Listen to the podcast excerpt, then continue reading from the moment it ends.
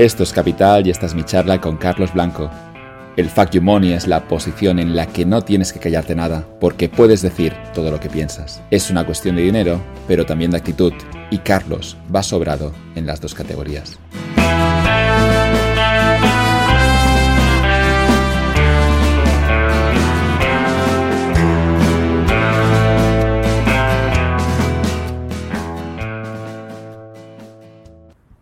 Este podcast está patrocinado por Valio.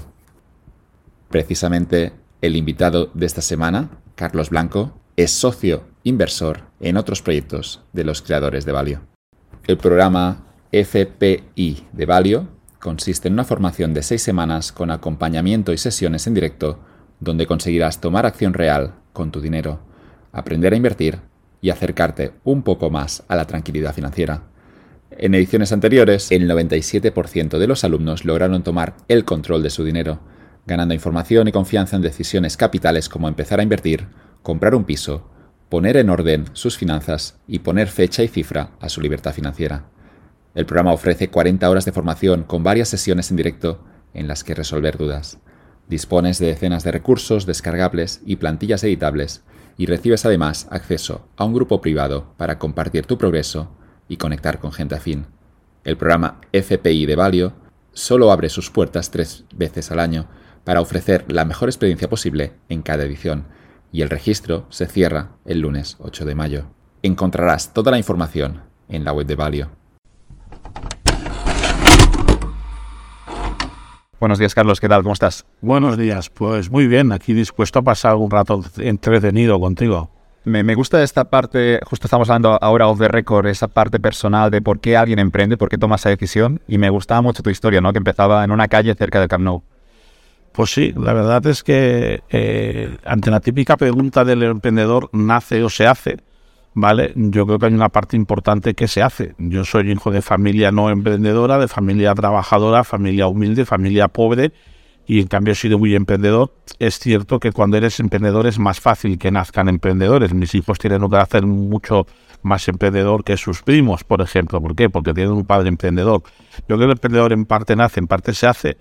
Y, en mi caso en concreto, pues el vivir en una calle con desigualdades sociales desde pequeño me, me hizo ver un poco el que yo quería ser como los de enfrente y quería vivir mejor y quería poder ir a comprarme un bocata a la panadería y no que mi madre me hiciera un bocata con más pan que contenido, ¿vale? Eso mis padres han esforzado muchísimo por mí y por mi hermano, pero está claro, y de pequeño aprendes que para, para tener eh, hay que trabajar y hay que inventar. Es un motivador, ¿no? Porque se lo escuchaba mucha gente, se lo escuchaba justo el otro día al abuelo de mi mujer que decía que con 14, 15 años recordaba una anécdota de unos niños que los niños habían podido comprar algo en una tienda y él, porque venía, venía de familia humilde, no podía verlo, no podía comprarlo y decía ese hombre ya que había cumplido justo los 90 años, que todavía recordaba eso y que eso había sido un motor en su vida a la hora de trabajar y de ganar dinero. Yo creo que todos en la vida, la vida nos va bien, mal o regular en función de las decisiones que tomamos. Y la primera decisión es las personas de las que nos rodeamos. Y dentro de esta decisión yo tuve la habilidad barra suerte. Cuando la suerte es repetitiva, ya yo no creo la suerte personalmente, porque cuando demasiadas veces te pasan, ya no, no creo las demasiadas casualidades. Entonces yo tuve la suerte barra habilidad de con 11 años empezar a trabajar para un señor emprendedor, bodeguero, y diciéndole que yo le ayudaba a reponer sus estanterías a cambio de que pagara un dinero que luego me lo gastaba en su tienda para comprarme una Coca-Cola y un bollicao o una pasta o un croissant. Entonces, eh, al final era economía circular ya y de ese hombre aprendí mucho de joven, aprendí la cultura del esfuerzo, la cultura de la inversión, o sea que, realmente esa etapa de 11, 13 años, pues yo, mientras los demás jugaban, yo estaba trabajando en una bodega cuando salía de, clase. Pero ya veías oportunidades empresariales por, por la calle. Veía que muchas cosas se podían convertir en dinero. ¿Vale? Es decir, yo lo primero que me acuerdo que le pedí a este hombre es, oye, todos los cartones de los envases que tú tiras, que tú guardas y luego tiras a la papelera, ¿por qué no los acumulamos abajo en tu sótano y yo una vez a la semana me dejas tu carro con el que subimos las mercancías y me dejas quedarme los cartones para venderlo al trapero? Y yo, cuando se acumulaban los cartones, los cargaba, me iba al trapero, me daba igual 50, 100 pesetas, para mí era la hostia, porque igual esa semana me había pagado 100 pesetas por trabajar a yo ciento y pico pesetas, estamos hablando de menos de un euro, Y yo pues buscaba sacar dinero de las piedras, ¿vale? De, de, de los cartones, de no sé qué. Es decir, ¿por qué? Porque sabía que de cualquier cosa se podía conseguir dinero. Y luego nos vamos a los cromos, el momento en el que empiezas un pequeño mercado de cromos por la frustración de no poder conseguir ese último cromo que cerraría el álbum. Bueno, pues eh, igual que tú me explicabas antes que habías tenido alguna colección cuando eras jovencito y te quedó uno, dos o tres cromos, que es lo típico, me pasó lo mismo, solo que yo quise conseguir el cromo. Alguien me contó que había un mercadillo que estaba San Antonio donde, donde se podían cambiar los cromos y fui a cambiar ahí y me encontré que había algún cromo que no lo tenía nadie. Y entonces descubres que hay unos señores que te lo venden y te cobran un dinero. Y yo le pregunto, ¿y por qué vale 100 pesetas? Y dice, pues porque hay pocos. Y me da una lista de cromos donde había pues 30 o 40 cromos que se vendían por un precio. Y, me quedó una copia, se me quedó una lista de esas con los precios. Y la semana siguiente me dedico a ir por distintos colegios de las Corts a ver si consigo esos cromos. Consigo muchos de esos cromos y me voy al domingo a probar a ver si los puedo vender. Y de repente descubro que si tengo los cromos buenos, me acuerdo que el primer domingo o sea, te estamos hablando de que si ganaba 100 pesetas en toda la semana con la bodega, el primer domingo hice 3.000 pesetas en un domingo por la mañana. Fue la hostia. O sea, mi padre ganaba 60.000 pesetas al mes en, en, aquella época y yo el primer mes creo que gané más de 10.000 pesetas vendiendo cromos, trabajando cuatro mañanas. Era ilógico. Entonces, claro, descubres ya con 13, 14 años muchas cosas que antes te explicaba en privado y, y, y digamos, empiezas a formarte a ser emprendedor en la calle.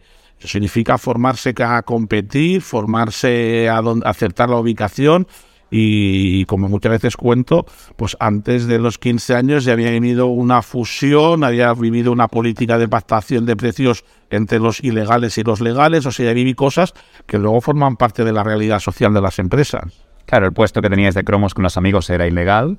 Había gente que pagaba por estar en ese mercado de San Antonio, porque pagaban unos canons, sí, sí. Unos canons, si vosotros teníais un puesto ilegal, ¿cómo lo resolvisteis esto? Bueno, pues primero corriendo mucho cuando venía la policía, ¿vale? Tenías que tener todo preparado para cogerla como los manteros, pero somos los manteros de los años 80, ¿me entiendes? Los que estamos en el mercado de San Antonio ilegales, que aún sigue habiendo de vez en cuando éramos los manteros de los años 80. ¿Vale? Pues aprendiendo a correr mucho, recoger rápido y correr. Siempre con los policías, por suerte, en aquella época eran menos delgados que ahora incluso, entonces no corrían nada. Eh, hasta que un buen día el señor que el que dominaba el mercado legal vino a hablar con nosotros y, decimos una política de pactar los precios. Todos vendíamos al mismo precio. Entonces, claro, y el que venía a comprar al mercado negro o al mercado legal eh, pagaba lo mismo por el producto. Entonces, bueno, pues ahí, claro, vivir todo eso con 13, 14, 15 años, pues espabila y forma bastante. Te cambia la mentalidad, ¿no? Yo al menos también lo he vivido cuando te das cuenta de que puedes ganar dinero en situaciones donde antes no habías visto que había dinero ahí disponible, ¿no? Y esto puede ocurrir muy pronto, puede ocurrir a los 30 años, pero te das cuenta que en el mercado hay opciones, hay oportunidades que la, mayoría de la gente no las aprovecha o no, no intenta ir a por ellas y automáticamente los pocos emprendedores pues se encuentran de que en un escenario no hay un fallo de mercado, sino lo que hay es una oportunidad para ganar dinero. Yo creo que el emprendedor de éxito tiene dos cualidades. La cualidad de la observación. Yo siempre me considero una persona que ha sabido crear negocios de joven y de más mayor de la observación. Y dos, la valentía Posiblemente muchos otros ya habían visto que esos cromos se vendían caros, muchos otros habían visto que esos cromos se podían conseguir en los colegios y al final tres cualidades de un emprendedor de son la observación, la valentía y la, y la cantidad de trabajo. Vamos a lo mismo. Yo al salir de los colegios iba a otros colegios a cambiar cromos, ¿vale? Y yo qué hacía? Vi que si iba un taco grande de fáciles, la gente siempre tenía fáciles que le faltaban. Me memoricé los 20, 30 difíciles, yo le cogía todos los difíciles, me guardaba los, daba fáciles y luego todos los difíciles los iba a vender el domingo, de lunes a viernes, conseguía difíciles a cambio de fáciles y, el y, y, los difíciles me los guardaba en otro bolsillo, nunca cambiaba difíciles por fáciles. Y, y, así es como empecé a hacerlo. Y entonces, y, pero en cambio, luego me di cuenta de más mayo, pues con treinta y pocos años, pues un portal que fundé llamado Peque Juegos, que fundé en 2004, tenía entonces pues 35 años, lo fundé viendo la observación de cómo mi hijo se comportaba en los portales de juegos, pues me di cuenta que mi hijo era infiel a los juegos y que él quería jugar en muchas cosas, pero se metió en un portal que tenía dos secciones, que se llamaba tonterías.com, que tenía dos secciones porno y juego. Suerte que mi hijo no sabía entonces qué significaba la palabra porno. Hoy en día un niño de 6 años ya sabe qué significa la palabra porno. Mi hijo le dio a juegos. Y yo le dije, pero yo a mi hijo le había puesto en el PC Disney.es, Megatri, Club Megatriz, Antena 3, tres links de juegos.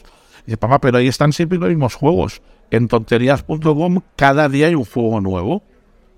Y yo qué le hice, crear un portal que le llamé pequejuegos.com, donde... Sin, sin porno. Sin porno, ¿vale? sin anuncios de sin anuncios eróticos como tenía algún otro, que suerte que mi hijo no se daba cuenta que ese banner que pasaba ahí eh, eran vaginas voladoras con penes que disparaban, ¿vale? Y, y ese era un anuncio real que yo veí en, en ponterías.com y que mi hijo no lo pillaba, ¿vale? Entonces, claro, digo, voy a hacer un portal que sea de juegos aptos, de juegos sin publicidad para niños, o sea, que sea todo publicidad para niños.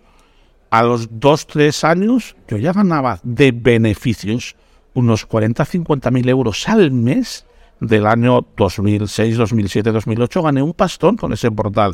Ese portal fue fruto de la observación de mi hijo. Además fue lo que me hizo meterme en el mercado de los juegos, que luego acabé fundando una compañía de social games que vendí por varios mil, pues, por 23 millones de dólares, ¿vale? Pues claro, todo eso nació de la observación de cómo mi hijo se comportaba. Y luego tuve valentía de hacerlo. Mucha gente observa cosas, pero luego no, no, no se atreva. Ese salió bien. En el camino ha habido de cada uno que sale bien, tres o cuatro salen mal. eh. Hoy mantienes esta observación. Pues es decir, que la- las personas no cambian. ha habido una evolución, evidentemente. Mm, La evolución es eh, el data, la cantidad de datos que hay hoy en día. O sea, yo ahora, más que el crear por observación, el modelo que tenemos en Núcleo Control Builder es un modelo de tener mucho data. Ese data nos, nos indica qué está pasando en el mundo. La observación nos ha permitido descubrir que si nace una compañía en Estados Unidos que hace X, a los seis meses hay un inglés que nace haciendo el mismo X, a tres meses después nace el francés o el alemán, que el sentido común dice que tiene que haber uno en España que haga X, hoy nadie lo está haciendo. Sigue habiendo una parte de trabajo que es fruto de la observación, pero ahora es de la observación de datos, no tanto a lo mejor de la intuición o de la observación de la vida real, sino los grandes negocios de startups que han nacido en España más del 95% son lo que se llaman copycats, que son copias de otros modelos que han triunfado. Pues el modelo de núcleo se basa en observar y analizar todo el data de qué pasa en el mundo, ¿vale? Y viendo eso, de, identificamos tendencias de mercados que están creciendo, analizamos más detalladamente qué pasa en esos mercados, y ese es como el equipo de núcleo detecta oportunidades de inversión. Ese mismo data me sirve con mi gorro inversor también a través de encomienda del fondo de Venture Capital para invertir en aquellas cosas que yo sé que ya están siendo muy hot en Estados Unidos o en UK y que aquí están incipientes, pues al final la diferencia es que hace más años me basaba más en la intuición y ahora manda el data más que la intuición. Sigue siendo intuición con las personas de este chico me da buen feeling, este chico no me da buen feeling. Esa intuición sigue existiendo, tanto en el gorro emprendedor a la hora de decidir apostar por alguien con quien te asocias como socio, como existe en, la gorra invers en el gorro inversor, cuando tú decides voy a invertir en Oscar Pierre de Globo. Así habiendo una parte de intuición de decir me gusta no me gusta, ¿vale? Y entonces el, el, el éxito del emprendimiento, de la inversión hoy en día es la suma de la intuición más el data. Siempre he pensado que la intuición nos, nos aconseja bastante bien, ¿no? Porque siempre hay esa crítica de que hay que pensar las cosas, razonarlas, pero en mi cabeza y por lo poco que sé de psicología, me doy cuenta de que cuando alguien te da mala espina o cuando alguien te genera buenas sensaciones, pero veo que muchas veces es muy accurate. Hay gente que tiene estabilidad, Joan. Estabilidad a lo mejor la tienes tú, yo creo que la tengo bastante. Yo que sé, mi socia Elizabeth de Núcleo, que ahora que con esto, tenía la habilidad de ser bruja y de oler el primer día a alguien. Y hablamos, hablamos incluso de segundos, minutos. Sí, en, en, en caso social es exagerado. 30 segundos puedes detectar un poco. Y, y, esa habilidad, pues la he tenido siempre de, de quien se puede fiar de que no, más que yo. A mí, por ejemplo, me doy cuenta que hay un perfil que me la ha pegado varias veces. Dices, pues, ahora ya he aprendido a ir alerta con esos perfiles que en el pasado confiaba mucho y que ahora voy con mucho más cuidado porque repetidamente cometió el error de, de caer en el perfil de que ese perfil me la cuela, ¿vale? Y yo no lo pillo. Más de una vez. No, no, no, más de tres o cuatro veces. Perfil, por ejemplo, yo no soy hábil fichando pues directores comerciales, me la cuelan los comerciales. No sé distinguir cuál es el bueno del malo, ¿vale? En cambio, en otros perfiles siempre he tenido la habilidad. Yo creo que he sido muy bueno, muy bueno escogiendo socios, aunque tengo una tasa de, de fallo pues, con, de un 30-40%, pero que es la mitad del mercado. El mercado tiene una, fase, una tasa de dos tercios de fracaso de socios, ¿vale? Mientras que el fracaso de socios que yo tengo en mis negocios está en torno al tercio, ¿vale? Entonces, siempre te vas a equivocar, trata de equivocarte lo mínimo posible y sobre todo lo que también aprendí del mundo de los negocios es tratar de gestionar bien la marcha atrás y el divorcio. Y los negocios permiten, a diferencia, es más complejo la vida personal pactar el divorcio el día que te casas, pero los negocios se puede pactar el divorcio el día que te casas. Entonces, he conseguido eso ya gestionarlo bien, gracias a tener buenos abogados como Mireia, que me, que me ayudan mucho a cometer menos errores en el divorcio. De hecho, lo que tendemos a hacer es firmar el divorcio con las condiciones del divorcio antes de casarnos. Entonces se le llama pacto de socios en el mundo de la empresa. Y, y, y, eso es lo que aprende. La experiencia dice, vale, me puedo equivocar. Si me equivoco, que no me hunda la empresa el error o que no me condicione el futuro de la empresa este error. Pero es una cuestión de hablarlo a veces, ¿no? Comunicación. Y vemos que el error muchas veces es, no, no voy a dejarlo por escrito, me fío de esta persona y tú ya sabes, Carlos, porque tienes mucha experiencia que, que hay que firmarlo. Incluso antes, incluso cuando se está como se está formando la empresa, hay que dejar claro cómo será el divorcio si ocurre, porque puede ocurrir. Sí, y muy detalladamente, ¿vale? Es decir, sin que mine la confianza entre los socios, pero es que se da por hecho. Es que, si tú pones unas reglas de juego justas que son similares para todos, ¿vale?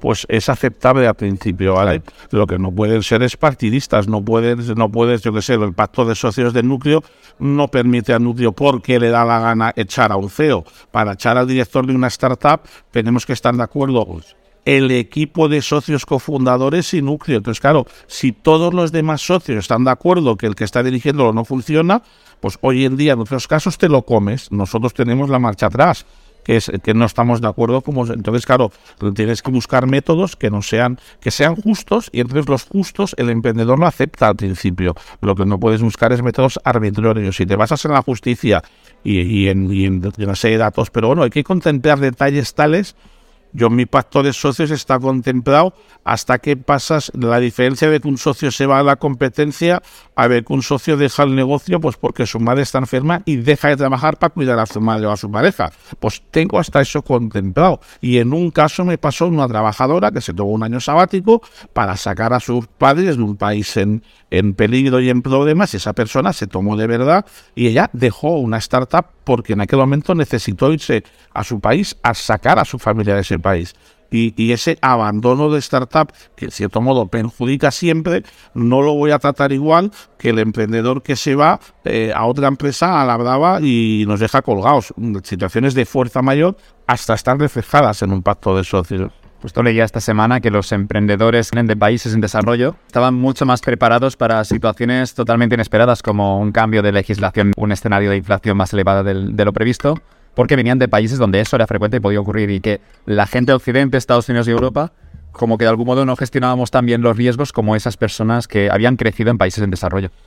Puede ser, ¿eh? pero por ejemplo, los españoles en Europa somos el país con más inestabilidad jurídica. Aquí es algo que pasa muchísimo. Yo he visto muchos negocios, problemas regulatorios que te hacen cambiar radicalmente el negocio. Voy a poner el ejemplo del Airbnb, de Cabify, de Globo. A mí ha pasado con Doc Pharma, una farmacia, hemos cambiado el modelo de negocio por culpa de la legislación. O sea, aquí en España pasa mucho que la indefinición de leyes, los cambios de leyes provocan cambios terroríficos en, en la startup. Quizá el emprendedor francés, alemán, inglés está menos acostumbrado. El español tenemos legisladores más cercanos al nivel de los africanos, eh, sin ánimo de ofender a los africanos, ¿vale? Que quede claro, pues los nuestros son parecidos, ¿vale? Es decir, yo cuando los europeos dicen que África empieza en los Pirineos, a veces estamos más cerca en según qué cosas de, ahora sí, ahora la energía, ahora la fomento, ahora la quito, ahora, ahora cambio la ley, ahora, ahora sí VTC, doy 10.000 licencias, ahora tres años después quito las 10.000 licencias, ¿no? O sea, aquí todos un poco muy descontrolado a nivel legislativo. Es malo, pero eso nos hará quizá mejor emprendedores. Sí, yo creo que en España tenemos la suerte de tener muchísimo talento emprendedor, de tener grandes escuelas de negocios como, como ISS, ADE, un lujo tener tres en muchas de las mejores del mundo, y tenemos mucho talento emprendedor, tenemos muy buenos ingenieros, tenemos muy buenos marketingianos, ¿vale? Y ojalá tuviéramos eh, una mayor estabilidad política, unos políticos de más calidad, porque entonces pienso que tenemos los medios para crear compañías más grandes. Y ahora pienso que los emprendedores españoles compiten en guerras europeas con pistolitas y, y, escopetas, mientras los demás van con ametralladoras. Y aún así, aún así, nacen compañías como Idealista, como Globo, como Privalia, como Hostfy, que hay que hacerles un monumento a los vendedores, igual que en su día nacieron los Amancio Ortega, Juan Roch, suerte que tenemos en España, de que la sociedad civil, a través de los emprendedores, históricamente ha sido la que ha sabido crear negocio y, tirar adelante el país. hablabas de la observación, me interesa la parte de la valentía. Em, ¿Es algo innato? ¿Se puede trabajar? ¿Puedo intentar ser más valiente para tomar esas decisiones que realmente quiero? Eh, a la hora de, emprender, de empezar un negocio, de, fundar una empresa, esa parte de valentía la veo clara, ¿no? El hecho de, no tenerle miedo a confrontar a alguien más grande y, yo, veo que es complicado, ¿no? Yo creo que es bastante innato, ¿vale? Yo he estado... Una cosa que también me ha ayudado mucho a ser emprendedor de éxito es que de los 16 años a los 32 He sido 16 años entrenador de equipos de fútbol, director deportivo, coordinador, secretario técnico. Y he visto niños que con 10 años no eran valientes y cuando tenían 20 seguían sin ser valientes. Y en emprendedores lo mismo. El, yo pienso que hay cualidades del emprendedor que se pueden mejorar y cualidades que son muy de nacimiento. Y el ser valiente es una cualidad, no vamos a convertir nunca a un cobarde en un valiente. Y difícilmente un valiente nunca será cobarde. O sea, el valiente aprenderá con las hostias a ser un poco más prudente o un poco mejor eh, o más sabio en tomar decisiones. El cobarde podrá dejar de ser tan ultraconservador a ser solo moderadamente conservador, pero no conozco a nadie valiente que luego haya sido cobarde, nadie cobarde que luego haya sido valiente. Entonces, yo, igual que no conozco a nadie inteligente que de repente sea tonto, ni nadie tonto de repente sea inteligente. Otras cualidades se pueden mejorar. Puedo aprender a hablar en público. Incluso la timidez se puede mejorar y se puede entrenar. La capacidad de comunicación se puede entrenar y se puede mejorar. El ser tonto ya puedes ponerte a entrenar que no lo vas a mejorar. ¿Vale? Puedo mejorar mi nivel de cultura, sí, mi nivel de cultura leyendo, puedo mejorarlo muchísimo, pero yo no voy a mejorar a un tonto listo. Eso es imposible. Pues el caso de la valentía es exactamente el mismo. Un cobarde nunca sea valiente. Y el ser valiente es una cualidad clave en los emprendedores de éxito españoles que yo conozco tienen que ser valientes, ¿no? Porque en el momento en el que te enfrentas a un mercado, digamos, con mucha incertidumbre, te enfrentas a, a rivales mucho mayores, con más recursos, pero eso no te frena y sigues adelante, claramente tienes que lanzarte un poco a la piscina. Eh, está claro que tienes que ser valiente, ¿vale? Eh, porque si no, no serías emprendedor. O sea, yo venimos en núcleo de hacer un ejercicio muy bonito que hacemos cuatro veces al año, dos en Barcelona, dos en Madrid, que es juntar 50 emprendedores con seis ideas de negocio y nos tiramos todo el fin de semana trabajando con las 50 personas. Venimos de hacerlo en, en Madrid este fin de semana. Y, y, claro, allí hemos visto talento muy bueno, hemos visto en concreto cuatro o cinco espectaculares. Uno de ellos cobra 250.000 euros al año, el otro cobra 175.000, otro 150.000, otro 100.000. ¿Vale? Emprender significa que cuando arranca tu compañía vas a cobrar un salario moderado, eh, perfil 30, 50 mil euros al principio hasta que la compañía no va bien, con lo cual si ganas 200 mil significa que tienes que perder 150 mil euros a cambio de acciones de algo que no sabes si da bien o mal. Tomar el paso de decidir, repito, en Barcelona, quizá en Barcelona somos más emprendedores porque no tenemos sueldos tan tan altos como en Madrid. Aquí en Madrid la gente que fichamos tiene sueldos de 100 a 250 mil, es el perfil que me gusta convencer que venga conmigo. Y esa misma persona aquí está cobrando 70, 80, 90. Me es más fácil convencer a alguien de 70 que baje a 40 que no a alguien de 150 que baje a 50. ¿vale? Entonces, es una ¿Y qué pasa? Que solo valiente lo hace. Entonces, ya empezando por ahí, emprender es de valientes. Enfrentarse a los líderes sistémicos o a los lobbies tradicionales es de valientes, ¿vale? Enfrentarse al lobby farmacéutico, como ha hecho mi socia Tania, es de valientes. Enfrentarse al lobby del real estate, como hizo mi socio Alberto, es de valientes. Entonces, claro, hay que estar valiente barra medio zumbao, ¿vale? Para enfrentarse determinados, igual que yo que sé, igual que los de Codify, enfrentarse a los taxistas que te queman los coches. O sea, hay determinados lobbies que en España tienen un poder fortísimo y te cuesta mucho enfrentarte a ellos. Me acuerdo de una slide de, Diego Arroyo, el cofundador de, Lagam, que contaba algo así, Diego Arroyo, como que cuando salió de la, universidad tenía un salario de 4.000 euros o dólares mensuales eh, trabajando en banca de inversión en Londres. Luego se fue a, como inversor en México y eran 2.000 dólares. Y luego decidió fundar Lagam y el salario eran 0 euros. Y era divertida esa charla porque era de carrera, estaba como dando, intentando dar consejo a los jóvenes eh, que estaban con 21 años decidiendo dónde ir y Diego Arroyo mostraba su trayectoria profesional y decía, he, pasado de los 4.000 a los 0, pero estoy contento porque estoy fundando mi empresa y, es lo que me apetece. Que insisto que cuando miras los números es una decisión de emprender que hay que estar un poco loco, es un poco... Eh, no, tiene, no, no, salen los números. Yo los años 90, trabajando en el mundo de la consultoría tecnológica y desarrollo de software, llegué a ganar 9.000 euros netos al mes. ¿Vale? Cuando fundé, fundé Itenet, ya a principios de siglo, me estuve 18 meses cobrando cero y 18 meses cobrando de menos de 1.500 euros al mes, ¿vale? dices, claro, 36 meses después decía, igual me he equivocado, emprendiendo y montando todo esto, esta incubadora que he montado, ¿vale? Pero bueno, luego al cabo de los años de esa incubadora nació Juegos, que luego el spin-off de Acamón y la vendí por 23 millones y cambió mi estatus y a partir de ahí solo he conseguido coger el dinero y multiplicarlo y multiplicarlo multiplicarlo porque aprendió a ganar dinero. Pero tiene que haber un día en el que tú te arriesgues porque si no, jamás yo habría ganado de golpe N millones de euros si no me hubiera atrevido a ser emprendedor.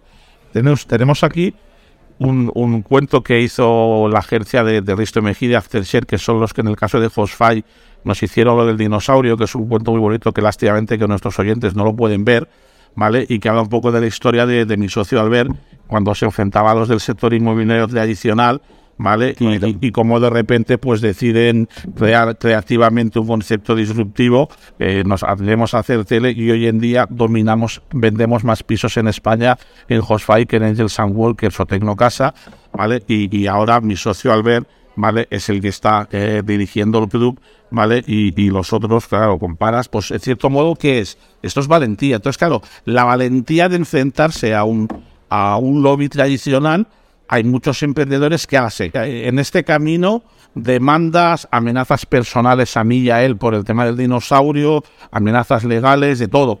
En cambio, nosotros para antes seguimos dinosaurio, tele, a saco, vamos a hacer más tele. Y en aquel momento nos amenazaron por diferentes vías, los generaron problemas, de todo, ¿vale? Y en cambio nosotros fuimos valientes y ¿qué hicimos? Vamos a crear un producto más barato, con mejor tecnología, vamos a hacerlo bien.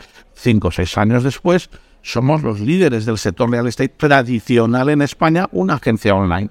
Entonces, si tú no eres valiente, no puedes luchar contra los lobbies tradicionales. Y España es un país donde los lobbies tradicionales, el que tú quieras, los sindicatos, los taxistas, el no sé qué, no sé cuánto, los farmacéuticos, los tal, tienen un poder tan alto a nivel político que el online no tiene ningún tipo de lobby que le apoye le ayude y la pelea es muy complicada.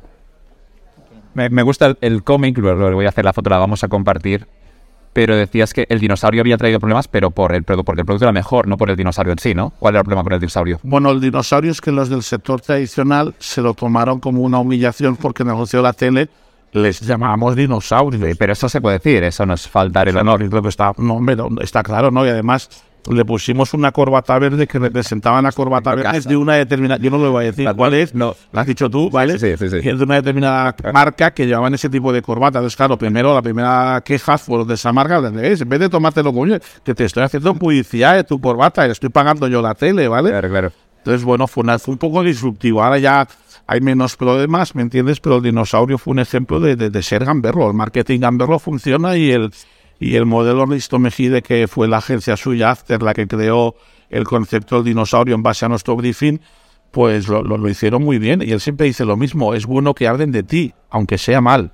Eh, cuando eres gamberro veo que el problema es que te puedes equivocar, puedes meter la pata, te puedes arrepentir de algo que has hecho, pero es que yo lo veo como un precio a pagar, lo veo casi innegociable. Es, es como lógico que voy a cometer algunos errores en este proceso, y, veo quizá mucha gente preocupada, ¿no? De no voy a hacer esto porque quizá alguien se enfada y en realidad esa persona no es emprendedor. Para un emprendedor tiene que ser así. Esa persona no es emprendedora. Un emprendedor no puede. Un emprendedor ha de saber navegar en zonas grises, ha de saber identificar esas zonas grises. Y muchas veces en esas zonas grises es donde está el éxito de un negocio.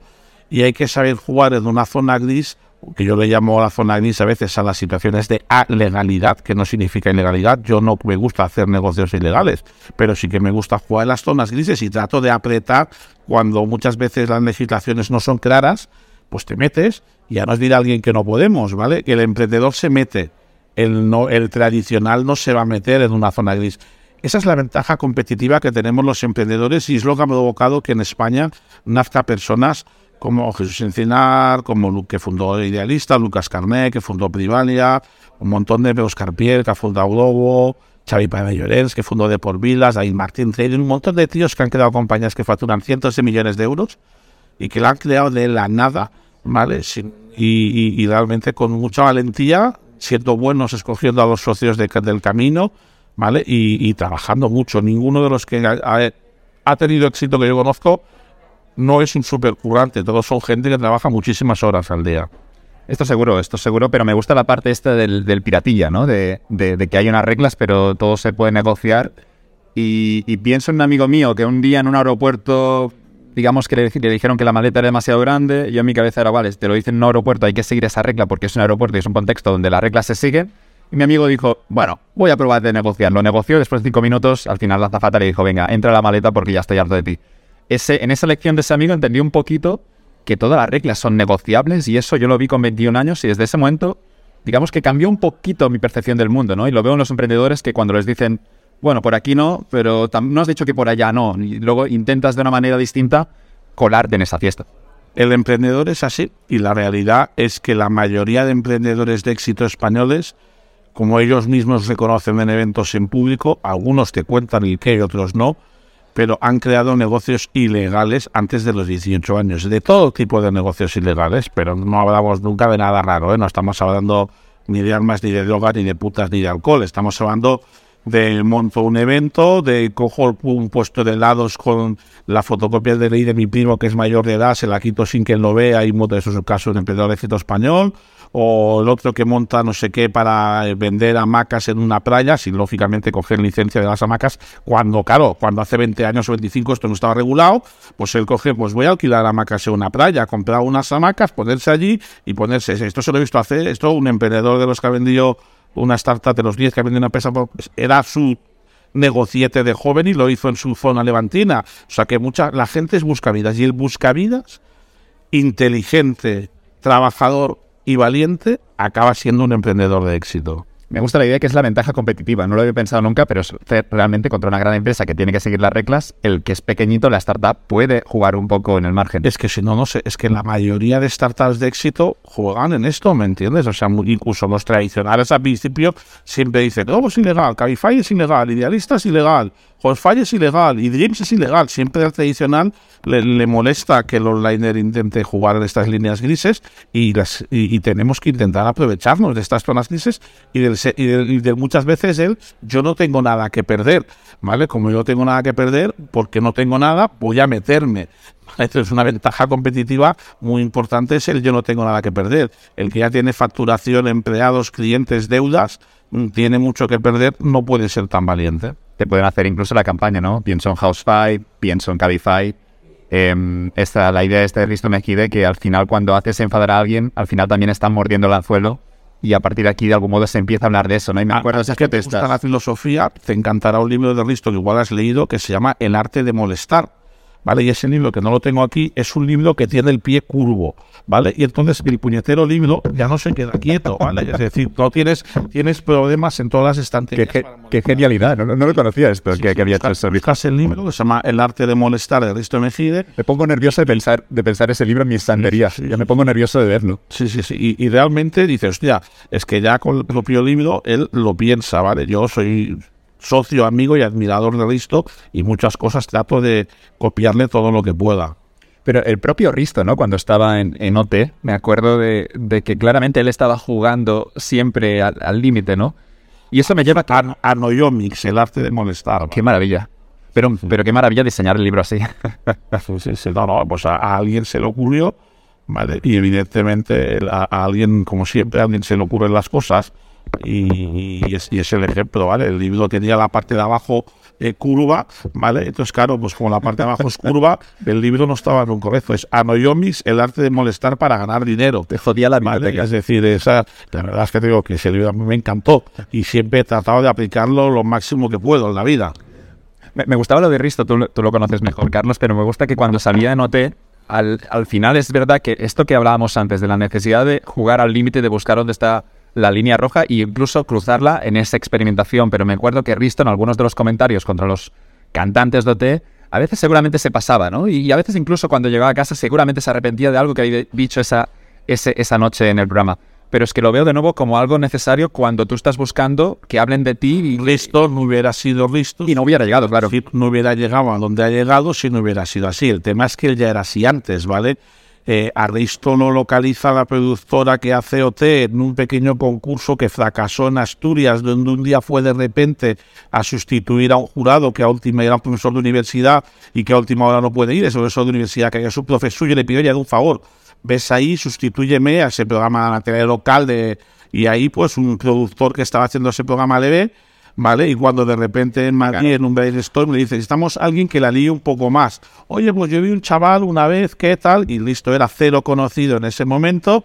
Le llamaron, hablaron con él, se dieron cuenta que tenía... Pero es que Listo es así. O sea, Listo no necesita hacer un papel o interpretar un papel para ser... Es su forma de pensar y lo aplica a una agencia muy exitosa como, como es Aster, en la cual él junto con Marros están pues creando una compañía muy buena a nivel publicitario. ¿Por qué? Porque tienen la habilidad de saber crear cosas y a veces sin molestar no se pueden crear cosas. La famosa frase de Risto, eres un producto y como producto no me acuerdo de ti, tenía razón pensando en los concursantes de OT3, OT4, eh, que son productos de los que yo me he olvidado, tampoco sigo mucho el mercado musical, pero lo que les decía Risto es, todos los productos al final puedes tener un momento de atención, incluso puedes tener el prime time en la televisión, pero dentro de dos meses nadie se acuerda de ti. Y en esa, en esa crítica Risto tenía razón, porque yo no sabría decirte el nombre de ninguno de los cantantes. los dos cantantes más eh, que más han triunfado con los años, que no son los dos mejores cantantes, son Bisbal y Bustamante, porque eran un poco folloneros, ¿vale? Y eran los folloneros, eran los que se saltaban las normas. Y eran Son las dos personas que han sabido construir un producto en base a, a un cantante normal, han sabido crear un producto interesante y son los dos que 10 o 15 años después siguen estando más en la lista de luego serán mejores o peores cantantes, eh, venderán más o menos entradas, pero el recuerdo son los dos que están ahí. ¿Por qué? Porque les gustaba hacer ruido y molestar. Y pienso en esos cantantes de hotel, los que pasaron por la academia, insisto, es sin criticarlos, pero a nivel de estrategia, a nivel de producto, conectándolo con las startups, que no supieron escuchar ese buen consejo de Risto de que tú tienes que diferenciarte para que la gente se acuerde de ti. Pero estoy pensando que era un muy buen consejo, ya no solo para los cantantes de la academia, sino para, cualquier emprendedor que quiere tener éxito en el mercado. En el mundo del emprendimiento digital, una startup con producto de nivel 9 a nivel producto, tecnología y marketing 5 o 6 no se convierte en una startup brillante, exitosa y rentable. En cambio, una startup con producto 5 o 6 con marketing ventas 9 sí se, se convierte en un negocio rentable. Luego, si tú quieres crear un unicornio o una compañía muy buena, ahí tiene que ser una compañía con producto 7, 8, marketing 9, 10. ¿Vale? Pero a pesar de todo, sigue siendo más importante el marketing y las ventas que el producto. Cuando se juntan las dos cosas, como ocurre en las compañías exitosas, es cuando se crea una gran compañía se genera empleo. No olvidemos que las startups en Estados Unidos ya están generando un 35% nuevo empleo y que estoy convencido que en cinco años esto ocurrirá en España y que el mundo tecnológico digital startupero va a ser una de las fuentes que más empleo va a quedar en el futuro porque si no tenemos un problema, pues no, no sé decirte dónde va a trabajar la gente y una recomendación para mí, para la gente joven, eh, que está a tiempos que se forme al máximo en aspectos digitales. Ese pensamiento lo tuve cuando fundé Nuclear Digital School y digo, hostia, necesitamos reciclar una cantidad de gente que sabe mucho de marketing, de ventas de producto, pero que no conoce digital. Y, es que o te metes al digital o yo creo que tienes un problema profesional grave para el futuro. Iremos ahora a la formación. Me interesan mucho tus consejos para si algún joven nos está escuchando, pero me interesa esa parte primero de, de seguir las reglas. ¿Crees? ¿Intuyes que los jóvenes están siendo quizá un poco más obedientes que en otras generaciones? Hemos sabido tú, hemos hablado este tema fuera de micrófono Quizá yo creo que no. Tú percibes que los jóvenes son más obedientes. Yo sigo viendo a los jóvenes en general bastante en contra de las normas, eh, quizás porque me han tocado hijos con carácter, tengo hijos que son buenos hijos míos y, y, a mí de pequeño las normas no me gustaban y a mis hijos, pues sobre todo a mis dos hijas, no les gustan las normas tampoco, les gusta ir un poco a la suya. Entonces yo, yo no veo la percepción de que la sociedad esté más más obediente. Es, los jóvenes eh, no quieren ver fútbol, están viendo la Kings League, ¿vale? Pero sí es fútbol, sí, pero es un fútbol más show, ¿vale? Les está pasando en España con este fenómeno que ha inventado el Gerard Piqué, pues algo parecido pasó en Estados Unidos con el wrestling y el boxeo. y son dos cosas distintas. Una es un show y el otro es boxeo. Sí, claro, pero los dos se pegan de hostias. En unas se pegan de hostias haciendo un circo y la otra sin circo pues en el pues, eh, el, fenómeno Chris es otro ejemplo de cómo un producto con marketing ventas 9 y con arte y con ganas de molestar han sido capaces de crear algo que está funcionando. Entonces, hoy en día las cosas que funcionan tiene que haber un poco de producto, un poco, no un producto 2-3 con marketing 9 no es nada, ¿vale? Pero hoy en día el marketing es la clave del éxito de cualquier negocio. Y evidentemente el marketing hoy en día, eh, Kings League ha triunfado gracias a que existe el mundo digital, y a que y a que llegas asociado con gente que son muy buenos en la parte digital y tecnológica y eso es lo que le ha conseguido ser capaz de crear un fenómeno gracias a, que lo hacen por el mundo digital. Si lo hubieran hecho tradicional no habría funcionado. Buen empresario, Gerard, yo le veo ahí que, que sabe, sabe los códigos y a ver, tiene mérito porque ha estado trabajando como futbolista pero, pero le puedes ver que tiene materia para empresario. No, es buen observador y es valiente. Siempre ha sido un tío listo, se la ha pegado, aunque la gente no habla de sus hostias, eh, como empresario intentó montar una compañía de videojuegos en la que se dejó varios millones y fracasó. La pesa no hizo, no funcionó.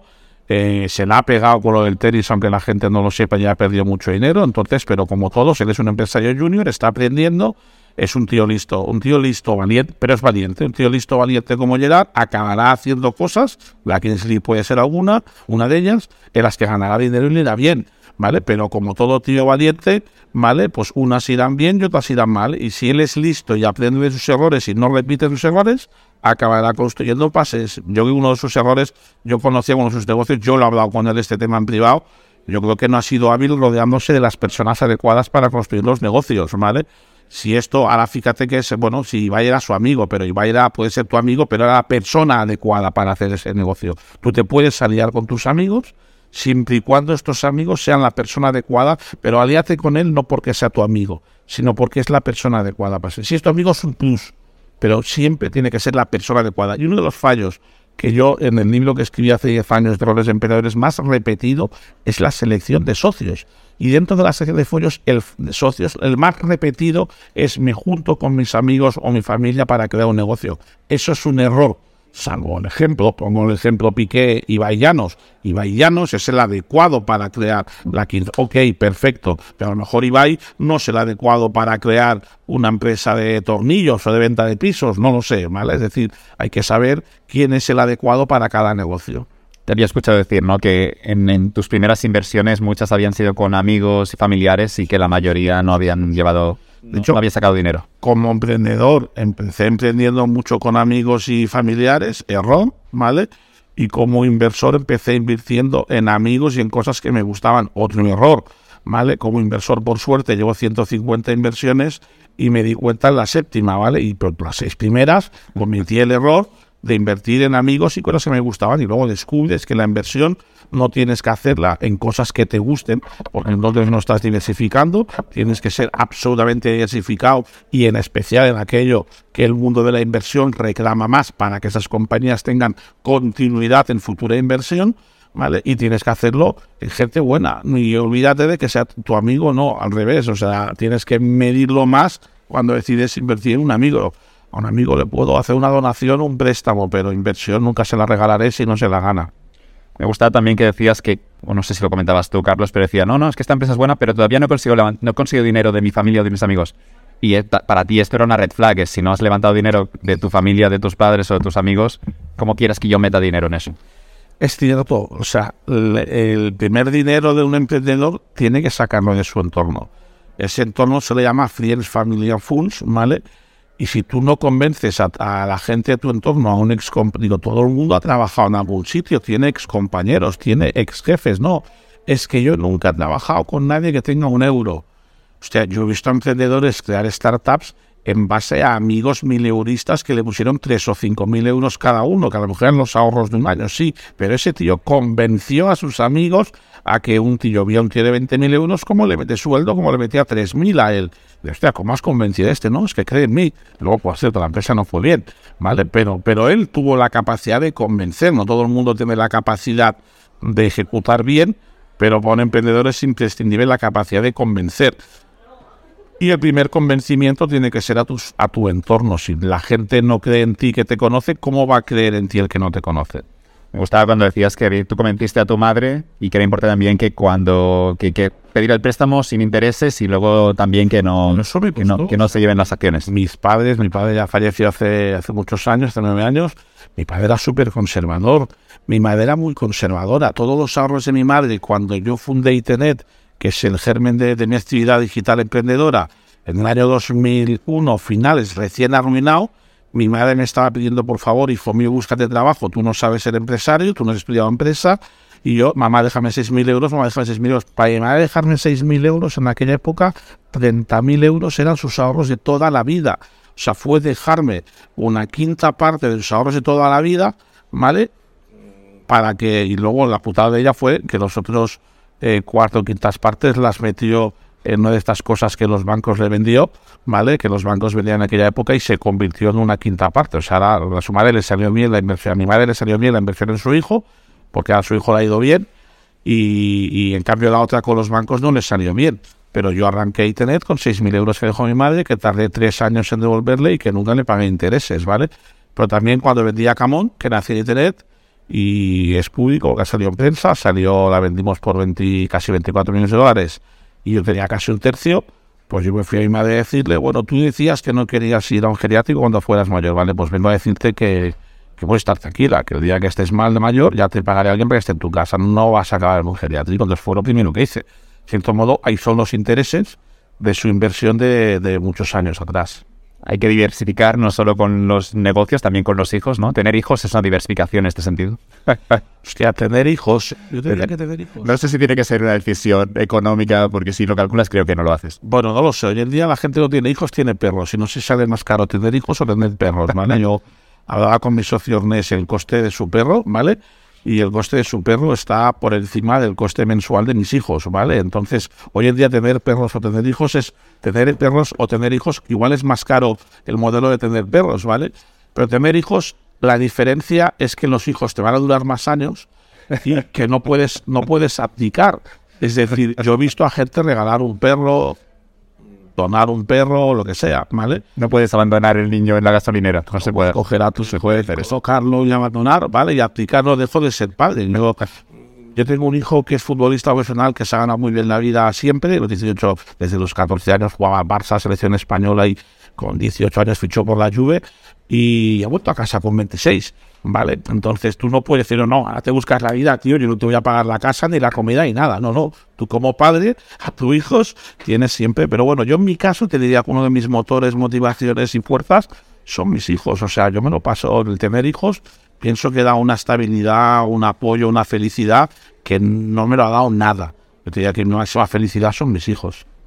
Tú también regresaste a, casa de tus padres en algún momento después de que no saliera bien la cosa, con, con hijos ya, con, con hijos, sí. Yo, 2000, desde todo el 2002 lo viví en casa de mis padres con mi padre recién jubilado, ¿vale? Y claro, me arruiné, lo perdí todo en la época de la burbuja.com en el 2001 y cometí el error de todo el dinero que tenía invertirlo all in en una startup y en una única startup con un modelo y me equivoqué y entonces, bueno, tuve que empezar de cero Ahí es donde, pues, lo primero que hice fue, claro, tenía deudas, eh, yo había avalado personalmente, la, el fallo fue que como novato, que hoy en día ya no lo hace nada, hoy en día casi, o sea, la mayoría de emprendedores no avalan con su personalmente los préstamos de la empresa. Hoy en día al emprendedor se le recomienda desde el mundo de la inversión que no avale personalmente. Pues yo en aquella época no había business angels, no había inversores, lo hice, avalé, ¿vale? Y, y claro, cuando la empresa quebró tuve que pagar deudas, entonces tuve que vender mil pisos de vida para pagar esas deudas irme con mujer y dos niños a casa de mis padres. Y todo el 2002 viviré en casa de mis padres. Ahí es cuando fundo Internet con esos 6 millones más a mi madre. Y lo primero que me obsesioné fue voy a probar distintas cosas a ver si funciona. Pero claro, desde ahí fui un obseso de la diversificación por el error de la concentración. Me interesa una decisión en 2002, en esta decisión que tenemos todos si emprender o, o trabajar para alguien más. Y me interesa regresando al comentario, lo que, lo que quería tu madre, que al final que es, quizá no es lo que quería, ¿no? Porque las madres quieren que los hijos sean felices, pero ese comentario de tu madre, eres informático, podrías tener un salario muy alto y te podrías ganar bien la vida. ¿Por qué en 2002 lo vuelves a intentar? Realmente no podías ser empleado, ¿no? Tenías que, seguir emprendiendo. La principal cosa que me vino a la cabeza es... Después de sufrir tanto, quiero decir, ¿no? Porque ya lo has probado. y, la principal cosa fue, no quiero tener jefes. O sea, en mi caso te diría una de las motivaciones fue es que yo creo que no estoy hecho para tener jefes, ¿vale? Entonces, yo no quería volver a algo, o sea, acepto tener clientes, no me costaba aceptar el tener jefes, entonces, por lo que sea, ¿eh? Por llamarle lo que tú quieras, ¿eh? Orgullo, cabezonería, pero no me veía cómodo, entonces digo, no, yo quiero volver a emprender. Y yo tenía la percepción de que todo lo que había aprendido en el boom de Internet del 96 al 2001 lo podía aplicar en otros negocios. Digo, muy bien, me equivoqué de negocio pero yo he aprendido y he conocido una cantidad de gente brutal que le saca rentabilidad.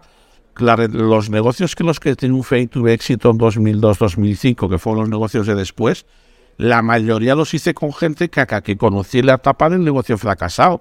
Yo monté el primer portal de fútbol eh, interactivo en Kino Televisión, monté el primer canal de fútbol móvil con Telefónica Móviles, monté eh, contenidos de fútbol para varias televisiones, tenía un portal de fútbol, ya se nota, ¿vale? Pues, y, entonces, ¿qué pasó? Que luego muchos de mis primeros clientes de otros negocios fueron, pues eh, yo qué sé, era, yo hacía toda la información deportiva para MSN para Microsoft, para Yahoo, pues todos esos contactos son con los que mis siguientes negocios, que primero fueron de telecomunicaciones y de contenidos para móvil, las famosas, mi primer negocio que triunfé eh, post-crisis fue las típicas logos, melodías, pantallas, juegos para móviles de la época del 2002-2005. Mandar el mensaje. esos mensajes de SMS. Politono. Eh, politono visual fue mi primer negocio. Que eran más de un mensaje a veces, recuerdo cinco que había... mensajes encadenados. No recuerdo dejarme 5 o 6 euros en cinco mensajes encadenados. Buen negocio ese. Pues yo era de los que hacía ese Era un politono que es algo que ahora es gratis. Yo era de, yo era de los que hacía ese negocio. Y, como digo yo, ese negocio fue mi inversor.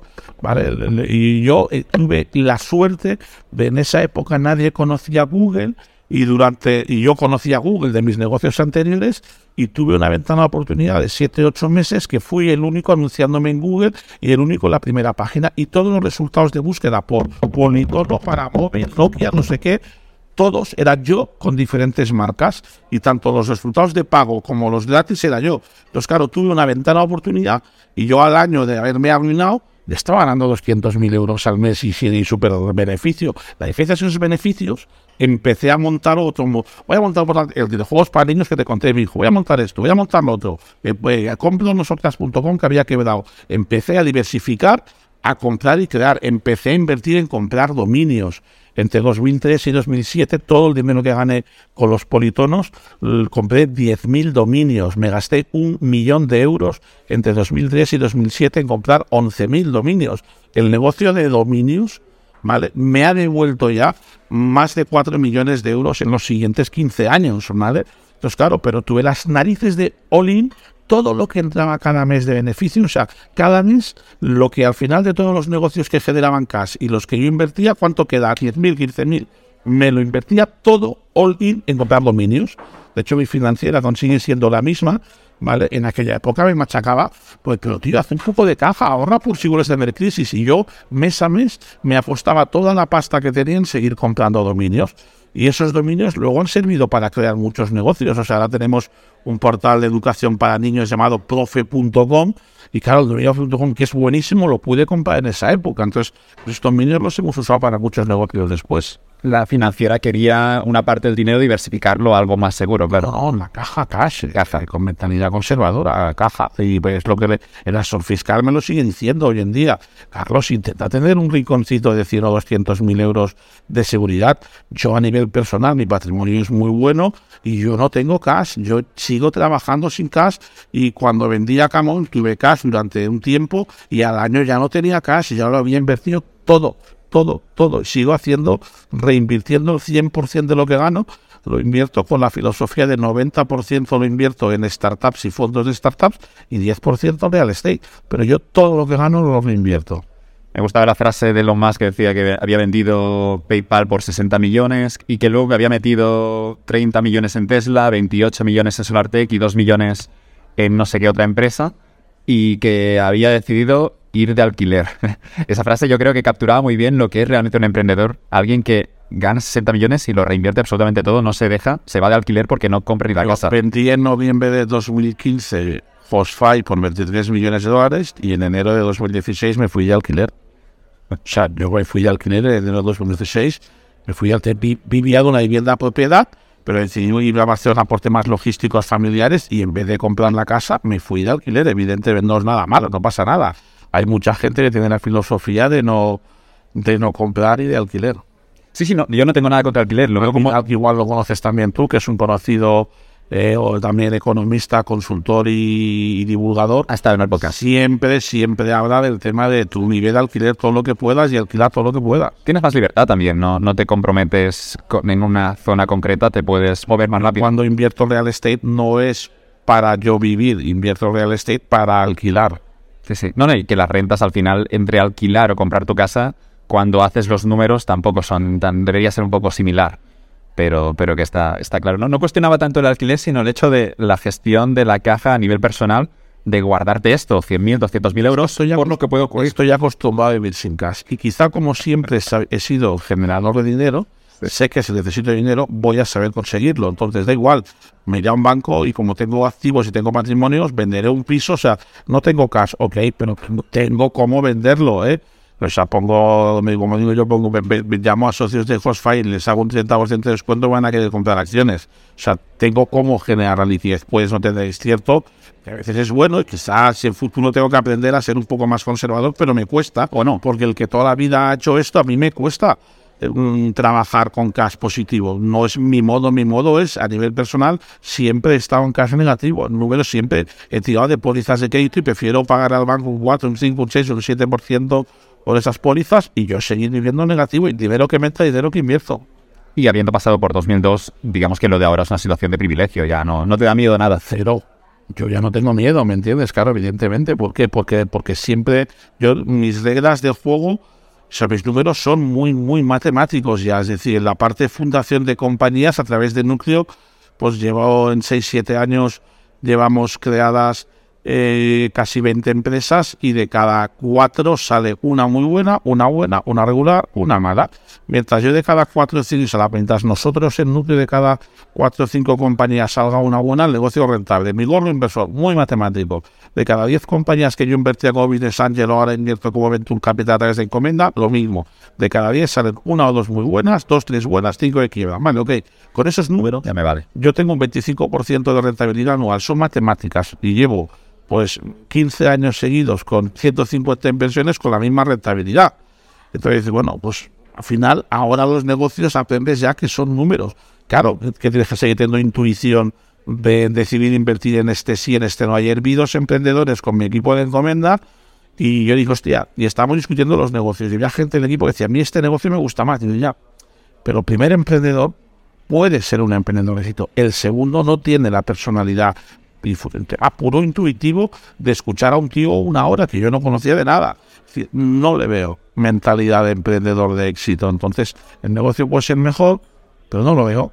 Entonces, claro, al final, como te decía antes, hay una parte de matemáticas en las inversiones, pero hay una parte de intuición también.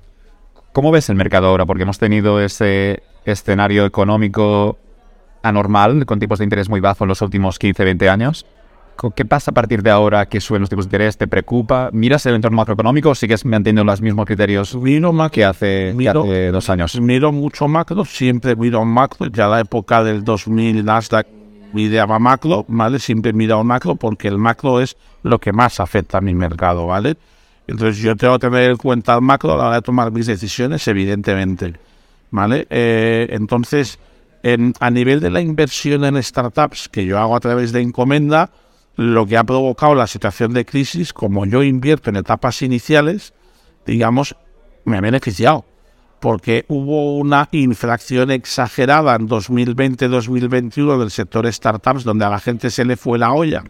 Y la gente habló, los VCs americanos principalmente, y empezaron a valorar un negocio en 100 años ventas. Entonces, esto es decir que las startups van a ser como la Coca-Cola todas y van a estar 100 años, o como General Electric, 100 años generando dividendos. Y a mí me costaba creer que todas las startups vayan a ser como la Coca-Cola o como GK o como Walt Disney.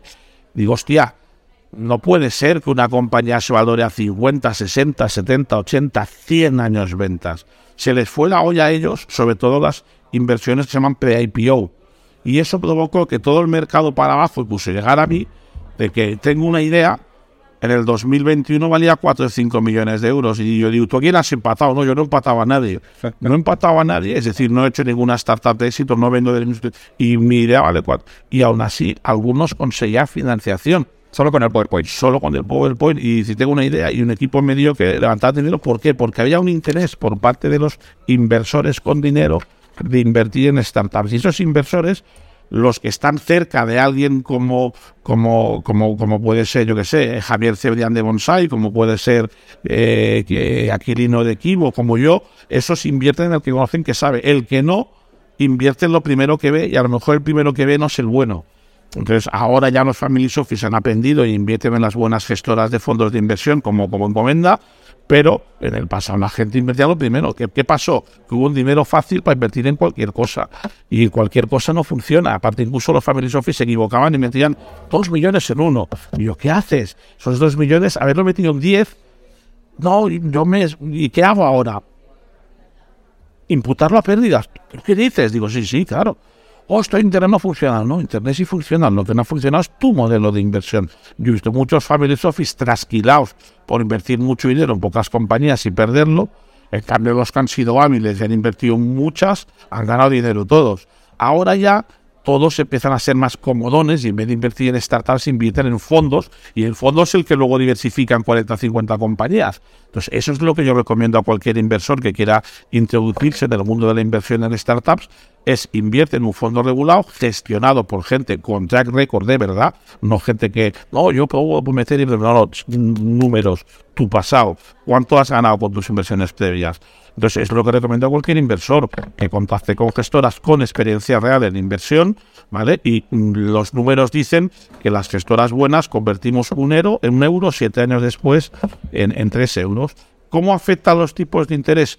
Pues primero, yo creo que, la que ahora están altos y van a bajar en el cuarto trimestre, no volveremos a tipo cero, volveremos a una coherencia del 1, 2, 3, que es lo que a lo mejor toca, ¿vale? Y eso será coherente. Tampoco es lógico que los bancos no tengan business model y tengan tipo cero. Eso tampoco era lógico, ¿vale? No volveremos a ver a lo mejor en corto plazo o en por corto varios años tipo cero, pero tampoco está la cosa tan mal.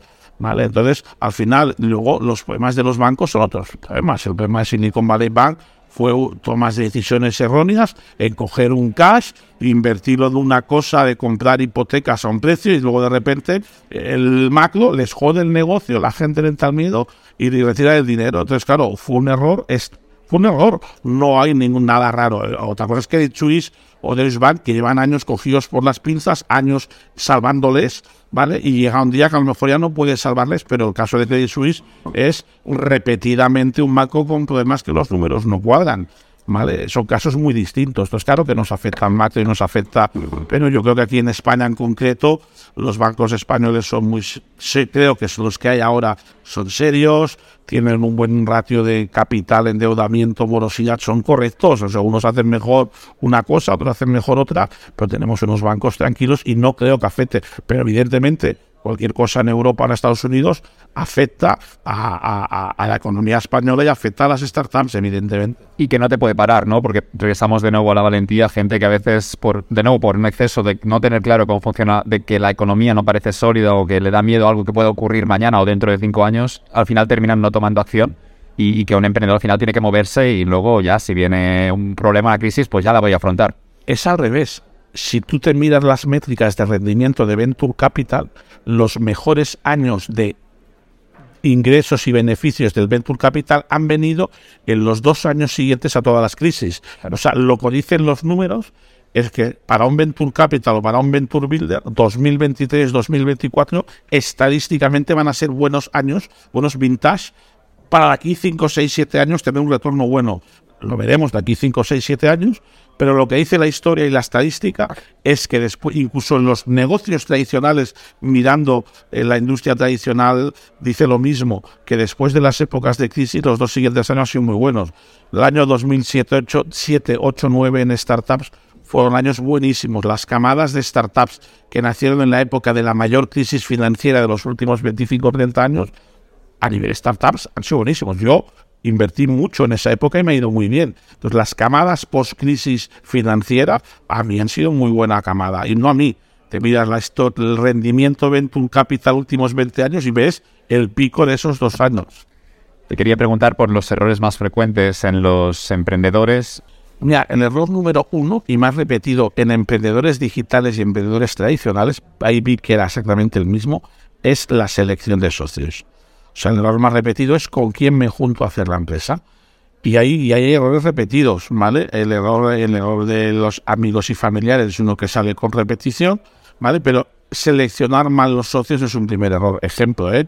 He visto startups fundadas por tres comerciales. He visto startups fundadas por tres ingenieros. ¿vale? He visto startups fundadas por tres financieros. Por favor, señores, juntaros un financiero, un ingeniero comercial y, y, trabajar juntos, ¿vale? Es decir, hay que buscar equipos compensados, ¿vale? Entonces yo en este aspecto siempre he pensado así y, en, y incluso a nivel de mi parte inversión en mi equipo gestor de encomenda, somos personas con diferentes perfiles, algunos y, y, en núcleo pasa exactamente lo mismo, somos diferentes perfiles los socios, hay socios financieros, socios tecnológicos, socios ingenieros y socios de marketing. Entonces, claro, tienes que juntar equipos con perfiles con conocimientos distintos, pero con valores en común. Un, error de los socios es juntar gente que no tenga los mismos valores o que no estén en momentos parecidos. Imagínate que tú ya estás bien con crear una pyme que te pague tu sueldo y vivir los Pirineos y te juntas con alguien que quiere ganar mucho dinero y tú, oye, pero si ya estamos bien, no vamos, ¿para qué vamos a arriesgar la caja en abrir Portugal? Seguimos creciendo al 15% en España y seguimos tú y yo cobrando 50, 60 mil euros al año. Hay gente que piensa así y hay el que piensa, no, no, vamos a cobrar 30 mil en vez de 50 mil y vamos a meter 60 mil en intentar abrir Portugal. Entonces, a veces encuentras el error de tener socios en diferentes mentalidades y diferentes momentos. Uno ya le va bien y a otro no, no quiere más. Entonces, luego otro error es la, el reparto accionarial. Eh, esto no va como las tartas de los colegios, no pueden ser tres socios al 33, ni dos al 50, ni cuatro al 25. No hay una fórmula exacta, pero sí hay algunos criterios. Pues, y de hecho en el libro explico esos seis, siete criterios que influyen, pero nunca, y con algunas escuela de negocios lo he dado, que ellos han intentado trabajar en la creación de una fórmula para la distribución del equity, nadie ha inventado una fórmula matemática para distribuir correctamente, es muy difícil. Lo que no puede ser es que el CEO tenga el 90% y el de tecnología el 10%. Eso significa que el de tecnología o es muy malo o es muy tonto, y en ambos casos no lo quiero. ¿Vale? Entonces tiene que haber una distribución lógica. La distribución lógica de una empresa al día cero es que uno puede tener un 50, el otro un 35, otro un 15. Venga, esto es lógico. Lo que no es lógico es 95-5. Eso no es lógico. Ni tampoco 33, 33, 33. Hay que buscar, pero a lo mejor hacer un, 45, 35, 20 sí es correcto, ¿vale? Entonces hay que buscar una distribución en función de los perfiles, lo que aporta cada uno al momento. Luego otro tercer fallo repetido es la falta de un pacto de socios. Un buen pacto de socios es una de las cosas que la gente más arrepiente de no haber hecho. ¿vale? Otro fallo muy repetido es la excesiva focalización en producto y tecnología y gastarse el 90% de inversión en producto y tecnología y operaciones y no invertir en marketing y ventas. Mucha gente se arrepiente, o sea, mucha gente tarda años en darse cuenta de la importancia del marketing y las ventas y eso es uno de puede ser uno de mis fallos cuando yo era más novato, era un emprendedor que dedicaba 90% a, a, a producto. Entonces ya lo he cambiado, pero ese es un fallo típico que yo cometía hace 20 años. Repetí varias veces el fallo de focalización en productos y ventas y pensar que un buen producto se vende solo. Mentira, ¿vale? Los productos buenos no se venden solos. Se escuchaba esto a, Warren Buffett sobre la repartición y decía una cosa que en su día me llamó la atención, que es que Warren Buffett con sus empresas y con sus múltiples negocios siempre había intentado que su socio también saliera contento con esa repartición, que él tenía claro que la otra parte también tenía que ser contenta. Lo decía en el sentido que a veces tampoco hay que negociar, pero hasta un punto en que la otra parte también está contenta. Insisto que era un perfil poco agresivo el de Warren Buffett, pero decía que gran parte de su éxito era también porque la otra parte yo creo, pero insisto, esto puede funcionar para Buffett y luego puede ser distinto para otro. Pues mira, yo he aplicado el modelo de la generosidad, como es algo que mis socios minoritarios en negocios han destacado. He cometido más errores por mi excesiva generosidad que por mi tacañería, ¿vale? Entonces yo sigo aplicando el criterio de ser el general generoso, pero claro, tengo en cuenta una serie de cosas. Tengo en cuenta el, esa persona al mercado cuánto valdría, cuánto puede aportarme esa persona, puedo encontrar una persona con ese perfil similar o no. Entonces, claro, lógicamente la persona que tiene un perfil donde yo puedo encontrar otros y le estoy ofreciendo un 6, un 8, pero sé que tengo A, B o C que van a dar un rendimiento parecido y en cambio sé que otra persona me va a ser muy difícil encontrar a alguien tan bueno y, pues me va a costar más equity. ¿Por qué? Porque si quiero tener a alguien muy bueno, yo sé de los que prefiere ceder más equity a alguien muy bueno, pero cederlo a alguien que ya haya demostrado alguien que de verdad sea muy bueno. El error está en la gente que cede mucho equity a gente que no empataba a nadie, como digo yo, y ahí es donde está el error. ¿vale? Yo pienso que es mejor ser generoso, ¿vale? Y prefiero tener un porcentaje más pequeño de algo mucho más grande. regresamos al debate que teníamos justo antes de grabar la entrevista, que si se puede, si se puede escuchar los errores de otros y aprender, o la única manera de aprender al final del día es cometer tus propios errores. Yo pienso conmigo mismo y veo que lo que me ha quedado realmente grabado a fuego han sido mis errores, que no me olvido de ellos, incluso hasta después de 10, 20 años sigo pensando en los errores y es lo que me permite no volver a cometerlos luego. Bueno, yo pienso lo mismo, ¿vale? Es decir, pienso algo parecido a ti.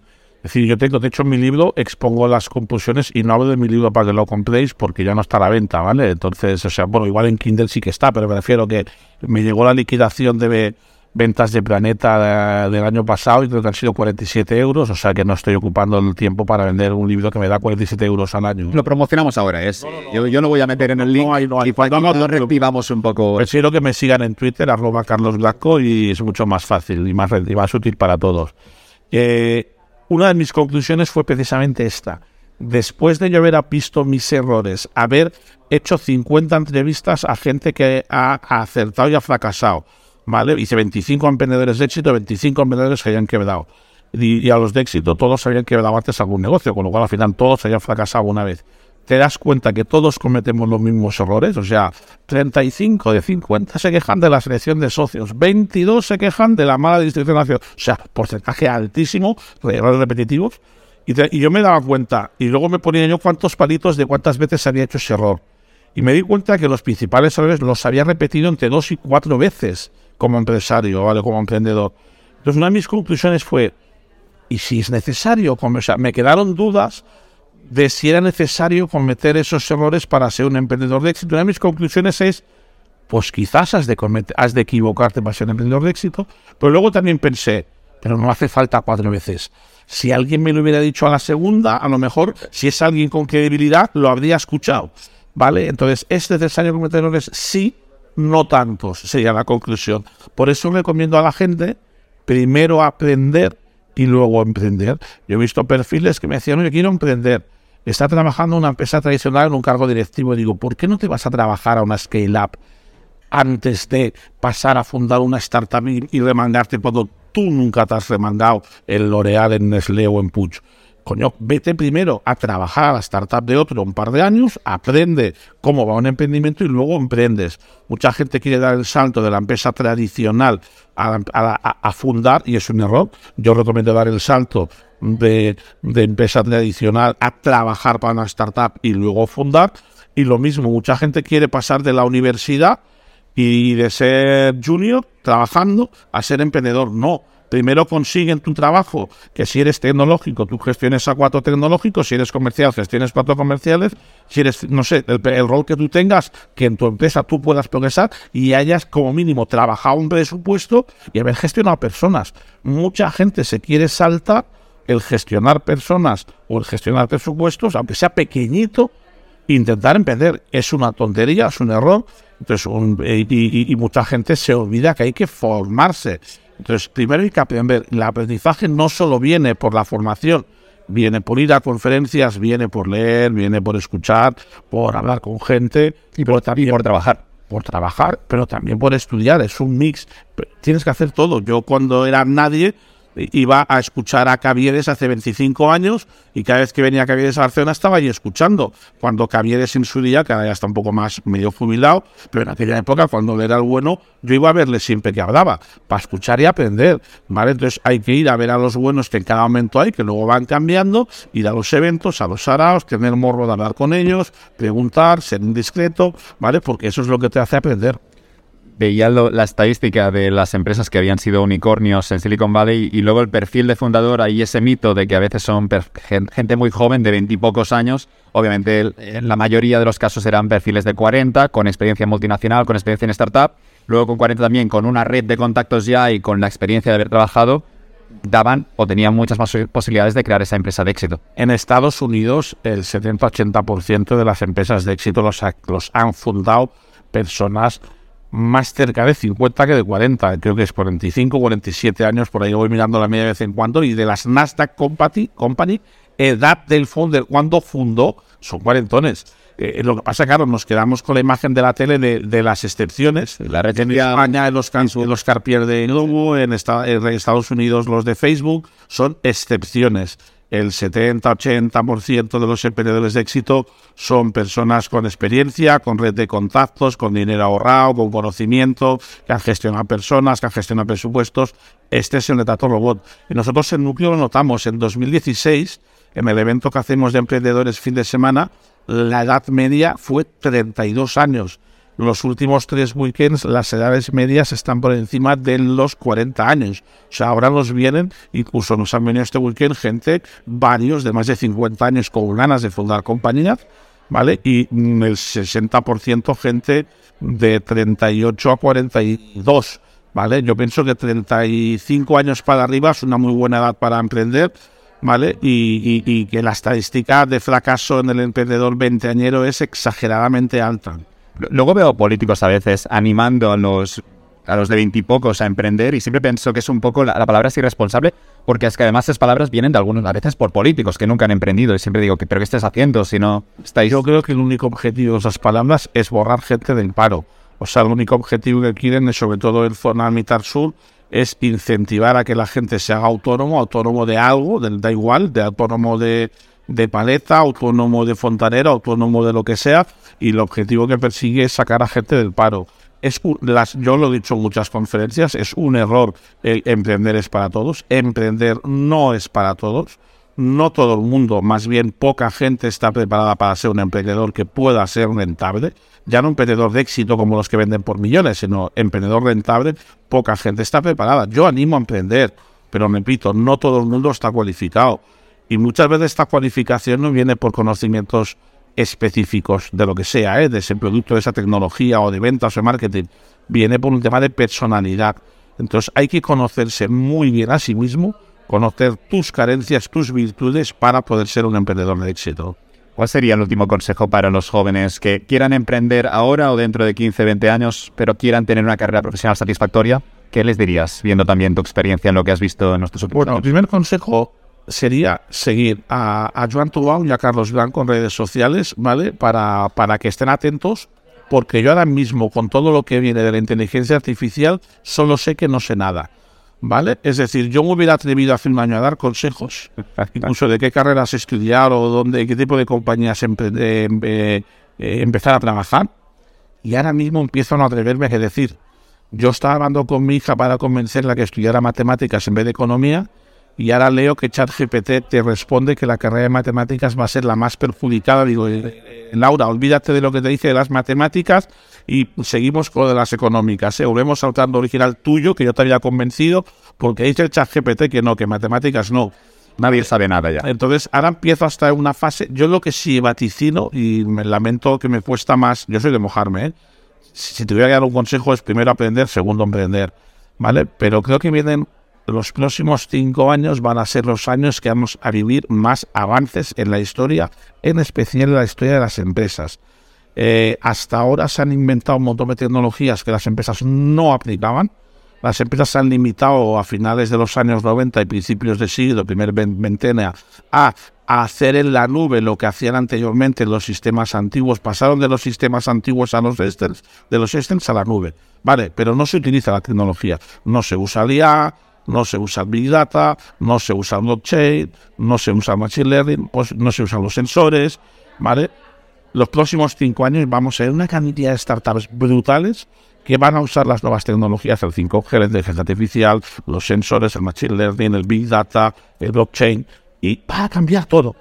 Y, y sobre todo ya va a cambiar una barbaridad los puestos de trabajo. O sea, van a pasar tantas cosas que da cinco años, cuando recapitulemos, van a ser de los últimos, para mí, 50 años, los 5 años que más habremos evolucionado. Por eso ahora mismo, atreverme a vaticinar algo eh, o recomendar algo es lee, lee, lee. Y para conectar con lo que decíamos al principio, eh, esta idea de que la ventaja competitiva de una startup pequeñita o de una persona joven ahora realmente todo. te puede dar una posición de que puedes competir de tú a tú contra una gran empresa que será más burocrática y que estará, será un poco más ese dinosaurio que decíamos antes. Tenemos un ejemplo, por ejemplo, tenemos un ejemplo, la industria de los clasificados en el año 2000 estaba exageradamente dominada por la vanguardia, el grupo Vocento con ABC, y era una industria de decenas de millones de euros. Luego, a principios de siglo, nacieron los Infojobs, Mil Anuncios, Coches.net, etcétera, etcétera, que se comieron esa tarta de pastel y borraron del mapa los anuncios clasificados del papel. ¿Vale? Pero es que luego en 2010 o 11 nace Wallapop, que se empieza a comer a los de a los antiguos del web 2.0, como digo yo, de los clasificados, y empieza a triunfar un Wallapop. Pues ahora vaticino el 2020 y pico, nacerá alguien nuevo. Hablo solo de la industria de los clasificados. O sea, todas las industrias en el mundo digital, cada 10 años nacen nuevos líderes. No sabemos quién va. Lo, solo sé que van a pasar cosas. Y que, como inversor, voy a invertir en muchas, incluso voy a invertir más en el fondo Encomenda 2. Con mi equipo hemos hablado de invertir en 50 compañías cuando ya en el fondo 1 con 40 hemos sido el fondo español que ha invertido más compañías en un fondo, en el 2 vamos a hacer 50 o más. ¿Por qué? Porque solo sé que no sé qué va a pasar. Entonces voy a hacer muchas y observar para luego ir fuerte a las que realmente vayan bien. ¿Quieres estar expuesto? No, no quieres perderte esta fiesta tampoco. Por supuesto, yo podría jubilarme por dinero, pero yo disfruto y precisamente, ¿cómo voy a perder los cinco años que van a ser los más divertidos de los últimos 50 del mundo de tecnología? Por eso voy a seguir emprendiendo eh, a través de Núcleo. ¿Vale? Evidentemente ahí ya muy metido solo labores de apoyo estratégico en equipo súper bien gestionado por, por él y por Ernest, ¿vale? Y voy a estar divirtiéndome eh, en mi, parte inversora porque además ahí te diviertes más porque ves muchos sectores distintos y, ves todo lo nuevo que esté pasando, lo vamos a ver desde primera línea de fuego. Y me gustaría cerrar de nuevo haciendo énfasis en el perfil piratilla que un poco o mucho deberían tener todos los emprendedores. Me acuerdo ahora que hemos empezado hablando de la colección de cromos, que esa oportunidad empresarial que encontraste con 13 años. Me gustaba también tu segunda empresa, ya con 16, 18, que, hacías también un mercado de, de, software. Pirata de software, ¿no? Pero bueno, a ver, ¿cuál es la compañía que Warren Buffett tiene más apuestas en su cartera actual? Seguro que te la sabes. Es Apple. Es Apple. ¿Vale? ¿Quién fundó Apple? Sí, sí, yo. Gánster. Un gánster pero es un loco. Un loco ingeniero más un loco gánster, ¿vale? Entonces, las compañías de éxito están fundadas por un tío con un perfil Gánster barra ilegalillo. No le tenía miedo a ¿no? Y que era capaz de engañar a su socio el primer día de la primera computadora que vendieron. de eh, La vendió por 31 y la vendido por 37. No me acuerdo los detalles, pero prefiero de que es alguien que es un gánster. Entonces, las empresas que funcionan es la combinación digo cariñosamente lo de gánster, del típico vendedor de motos o alguien que tiene habilidad de vender más alguien que tiene habilidad de ser un buen ingeniero, un buen tío que normalmente es un poco más tricky, eh, le gusta más estar entre bastidores y que hace un producto muy bueno. Las compañías que triunfan son las que tienen ese perfil gangster y los emprendedores de éxito todos son un poco gangster, no son fáciles, tienden a ser dictadores, tienden a ser tíos con carácter, ¿vale? No son, es, y eso lo que te demuestra es que el Polite no triunfa como líder. Puede ser equipo, pero nunca puede ser un líder. Me, gustaba un concepto de Steve Jobs que lo llamaba el campo de distorsión de la realidad. No sé si lo conocías, Carlos, pero hablando con sus equipos, Jobs al final terminaba convenciéndose de algo que no se podía hacer. No sé, alguna cosa con el diseño del iPhone, algo que los ingenieros decían, esto no se puede hacer. Pero Jobs seguía insistiendo, se él se convencía de que esto se puede hacer porque yo lo digo. Insistía tanto que al final, claro, no podía cambiar las leyes de la física, pero sacaba adelante cosas que ningún otro empresario uh, hubiera podido convencer a su equipo. Lo llamaba el campo de distorsión de la realidad lo hacía obviamente un jefe muy exigente, no todo el mundo estaba cómodo trabajando por él, pero los que aguantaban un tiempo al final terminaban consiguiendo grandes cosas y hoy obviamente están orgullosos de haber estado bajo el mando de Jobs un tiempo. Todos los líderes están un poco locos. Locos hasta el punto de que le decían esto no se puede hacer y Jobs seguía insistiendo, claro que se puede hacer. Pues lo mismo digo a menor escala con los grandes emprendedores españoles y lo digo cariñosamente, ¿vale? Y, Como algo, pues. yo mismo sé que no soy un tío fácil, ni soy fácil, ni soy normal. ¿Vale? Del aspecto de que estoy más loco que la mayoría, a lo mejor en mi caso, en la exagerada valentía de invertir. Yo sé, sé que eso no es normal, ¿vale? No, no tiene lógica o tendría que haberlo cambiado una vez tuve dinero y sigo haciéndolo. He visto muchos emprendedores de éxito que una vez han ganado mucho dinero se han vuelto conservadores. Pues quizás es mi fallo, pero no. En general, toda la gente que triunfa no es gente fácil, ¿vale? Entonces, a partir de ahí mírate al espejo y si te has identificado o no y que trabajar para Jobs, trabajar para Elon Musk o trabajar para ti, Carlos, al final no deja de ser una suerte. Puedes meter caña, puede ser complicado, pero también hay un aprendizaje. Yo creo que los jóvenes, no sé hasta qué punto también pensando en decisiones de carrera profesional, hasta qué punto buscan entornos a veces muy cómodos. Pienso en la decisión de muchos de que quieren una posición de funcionario, están las oposiciones, lo que se mira en este país, ¿no? Muchas veces con los jóvenes. Lamentablemente, hace poco he leído la cantidad de gente que estaba opositando ahora mismo, que se ha opositado los últimos tres años, y me quedé flipando.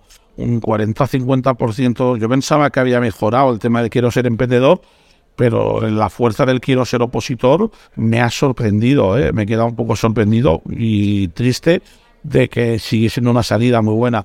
Pero de vez en yo me encuentro mucha gente joven que quiere venir a trabajar conmigo y que son pesados conmigo. Yo me acuerdo de un chaval que me enviaba mails durante muchísimos años de quiero trabajar contigo para becario y digo, pero tío, si estás asalariado en KPMG, yo es que quiero trabajar contigo. Y se, me lo estuvo diciendo unos tres años de forma muy pesada, desde los 18 19 años, y al final lo cogió una empresa mía como junior. Hoy en día es el gestor de un fondo de inversiones, pero le empezó el mundo startup siendo mi junior. Entonces, claro, me ha pasado ya con varios que sacrifican totalmente el sueldo de querer trabajar contigo y a todos les ha ido muy bien.